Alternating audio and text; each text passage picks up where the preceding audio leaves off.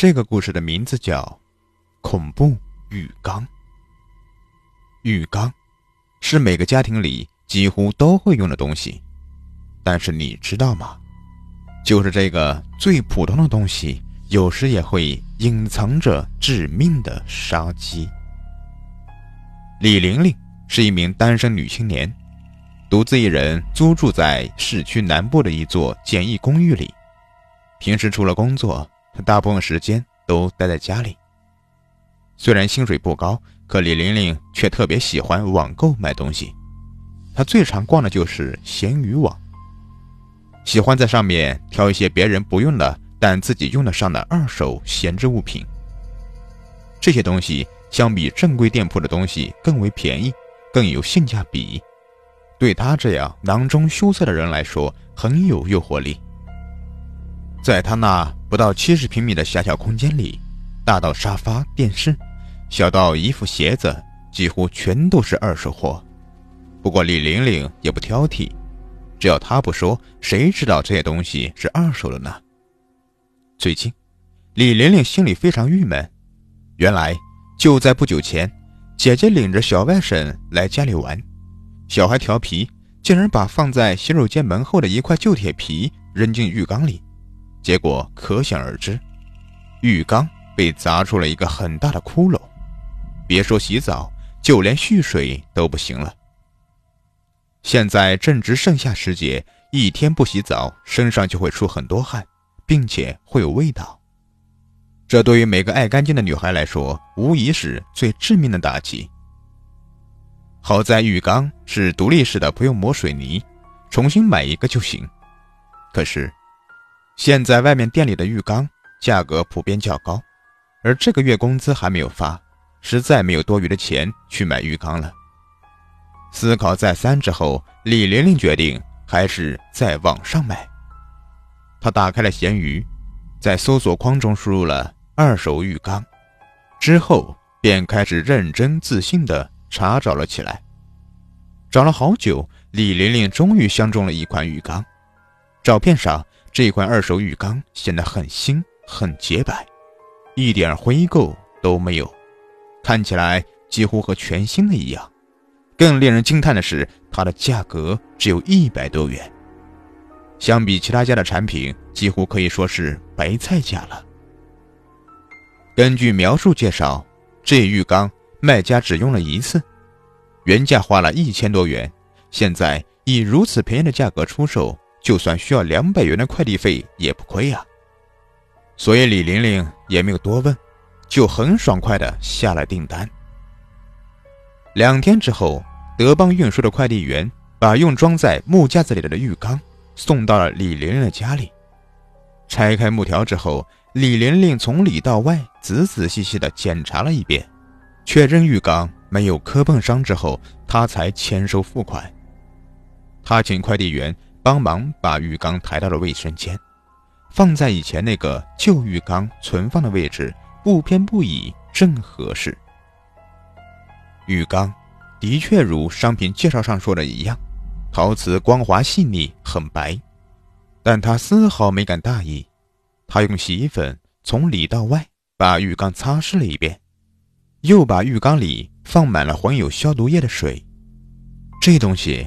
毕竟是直接接触皮肤的，他可不想因为疏忽大意而染上什么传染病。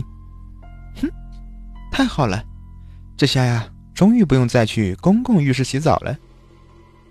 时间过得很快，一转眼就要天黑了。像往常一样，胡乱吃了几口剩饭后，李玲玲便进了卫生间。她放掉浴室里的消毒水，又接了一些新水，使劲的把浴缸刷了刷。将早就烧好的温水倒入浴缸中，撒上泡沫用的玫瑰花瓣和沐浴盐，然后，他便换下衣服，缓缓地坐进了浴缸中。温热的水瞬间把他身体的疲劳感一扫而空。没有浴缸的这些天，他都是在外面的浴池里解决沐浴问题的。外面虽然也能洗澡，但始终不如在家里洗的舒服。这个浴缸的触感不错，而且大小合适，比以前那个旧的还要好用。虽说这个浴缸也不过是闲鱼上买来的二手货。李玲玲陶醉的闭上了双眼，她侧卧在浴缸里，享受着温热的花瓣浴。不知不觉，她感觉有些微微困倦了。然而，就在她快要舒服的睡着的时候，突然，李玲玲感觉有什么东西碰到了自己的脚。她猛地睁开眼，把脚顺势收了回来。虽然只有短短几秒钟，但她却能明显的感觉到。那绝不是什么平常的异物，它冰冰凉凉的，有人类皮肤的质感。可李玲玲确定，那绝对不是她自己的身体。还没有等她继续往下想，突然，原本飘着花瓣和泡沫的水突然变成了诡异的血红色。紧接着，李玲玲的脚刚才触碰的位置忽然咕嘟咕嘟冒起了水泡。看到这令人毛骨悚然的恐怖一幕，李玲玲瞬间吓得失声尖叫了起来。她用手扶住浴缸边缘，试图站起来，可不知道为什么身体却麻痹的不听使唤，根本活动不了。而就在此时，那片冒着红色水泡的洗澡水中，竟缓缓地探出了一个黑色的球形物体。那是一个女人的头颅，她的脸颊被水泡得肿胀发白，看起来十分可怕。她没有眼睛，黑洞洞的眼眶里不断往外冒着黑褐色的血水。她嘴角挂着阴森而冷酷的笑容，散发着令人毛骨悚然的恶意。李玲玲几乎崩溃了。她用力扯着嗓子大声呼救，可是根本没有用。楼房的隔音效果太好，加上卫生间关着门，根本不会有人听见她的呼救。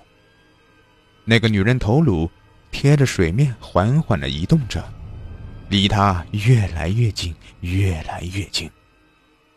与此同时，他感觉有双冰凉的手抓住了他的脚腕，不断的。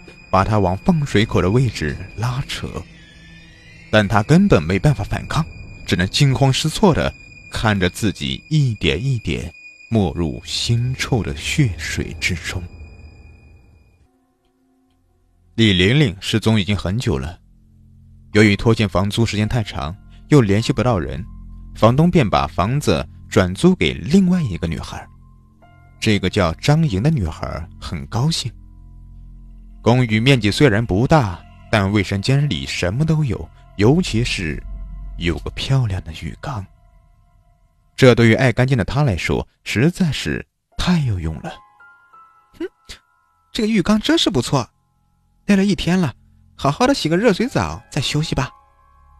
张莹用手试了试浴缸里的水温，温度刚刚好，然后他背过身子准备换下衣服。他根本没有发现，就在浴缸的出水口的位置，一个黑漆漆的球状物正从水中缓缓地浮上来。